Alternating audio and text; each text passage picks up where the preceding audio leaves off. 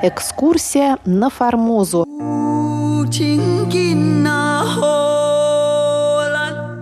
Программу Международного радио Тайваня продолжает 12-я передача из цикла «Экскурсия на Формозу», основанного на одноименной статье Павла Ибиса, опубликованной в журнале «Морской сборник» в 1876 году. Зимой 1875-го Павел Ибис предпринял рискованное путешествие пешком вдоль острова Формоза с юга на север с целью знакомства с тайваньскими аборигенами. В прошлый раз мы рассказывали о японской карательной экспедиции, последовавшей за убийством аборигенами Пайван японских моряков, которые потерпели крушение у берегов Формоза.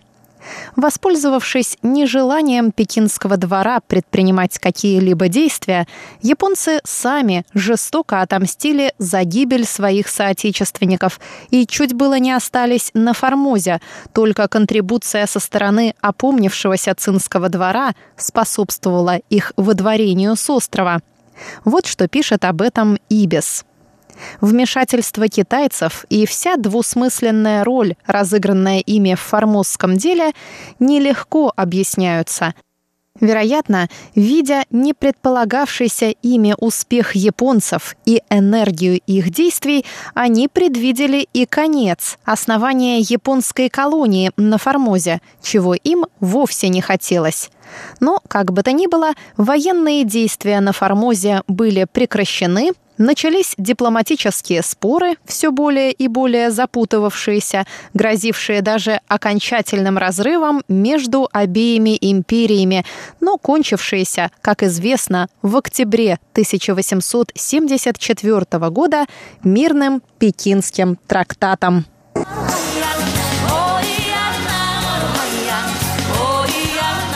Экскурсия к берегу Тихого океана.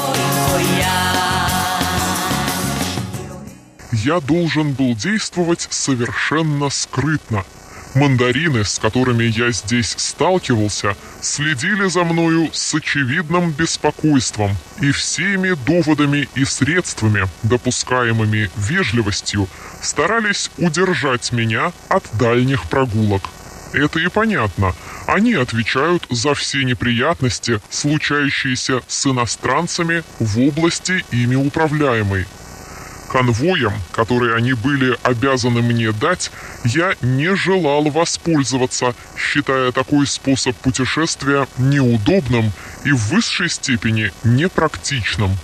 Не говоря поэтому никому ни слова, я с рассветом 17-го оставил Лонг-Тяо, взяв с собою только ружье и сумку с некоторыми подарками для туземцев. Моею целью было посещение восточного берега, где, как говорили, ни японцы, ни европейцы еще не были, или, по крайней мере, не ушли живыми оттуда. Идя по дороге, проложенной частью китайцами, частью японской артиллерией, я постепенно вошел в горы и часа через три встретился с толпою вооруженных туземцев племени Сабари, один из которых взялся проводить меня. Таким образом, не блуждая по незнакомой местности, я прибыл около полдня в деревню Сабари, записавшись предварительно в китайском караульном доме, поставленном в расстоянии мили от деревни. Видимо, Сабари признают над собою китайскую власть. В деревне меня приняли приветливо и немало удивились, когда я объяснил, что я не японец и не потерпел крушения, как предполагали, а пришел прямо с запада. Здесь я встретился еще с некоторыми важными туземцами из других племен. Между ними был Ассам, тауранг племени Кантанг – и Тауранг племени Леон-Груан, собравшиеся по приглашению сабарийского Тауранга и Сек на предполагаемую в следующий день большую охоту. Тауранг Исек и Тохуток. тот же день я сделал визит Иссеку, Топау которого находится на полчаса ходу дальше. Наместником его в деревне был некто Лубиан, старый и слеповатый, но еще очень живой и болтливый китаец. Иссек очень напоминает зажиточного земледельца, живущего вполне в свое удовольствие. Топау его прелестно расположен в лесистых горах и выстроен, хотя в простом стиле, но чисто и тщательно.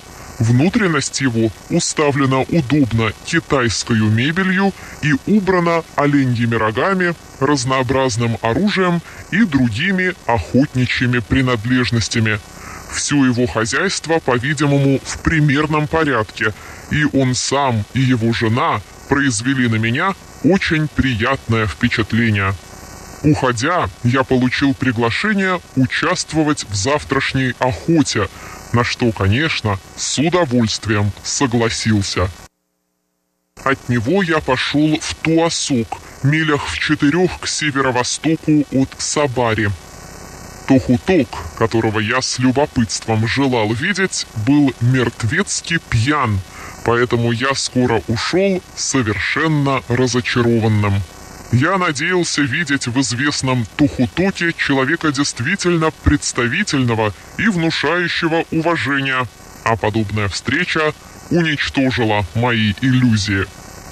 Ночь я провел в доме Лубиана под простреленную японскую шинелью, снятую, вероятно, с плеч убитого.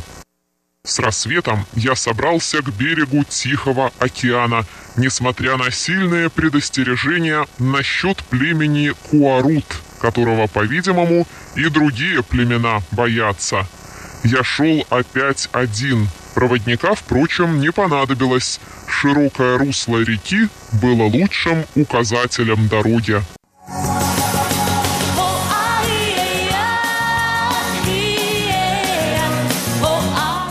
Место, где разбилось японское судно.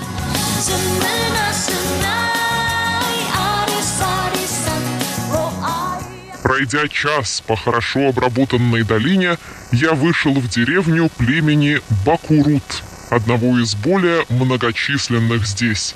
Сюда японцы не доходили во время своего похода. Внезапное же мое появление произвело поэтому всеобщее волнение – Женщины и дети убежали с криком, мужчины же, вооружившись предварительно, окружили меня и разными пантомимами старались разузнать, на каком месте мое судно разбилось. Указав им на восток, я приобрел себе более проводников, чем желал. По выходе из деревни поля скрылись, и начался лес, превратившийся постепенно в совершенно непроходимую чащу.